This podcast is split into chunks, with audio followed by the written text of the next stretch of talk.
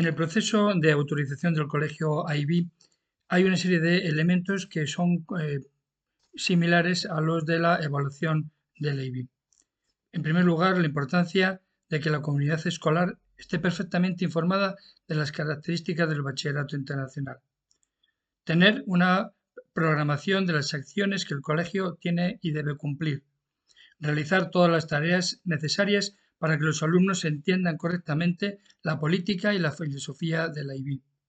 El coordinador es el encargado de liderar y estructurar el programa de diploma.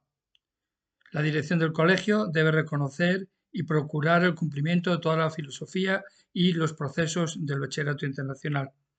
El equipo directivo, coordinación y claustro deben dirigir y liderar el proceso pedagógico y aplicando, aplicando correctamente las políticas, los enfoques y los recursos que dispone el IB.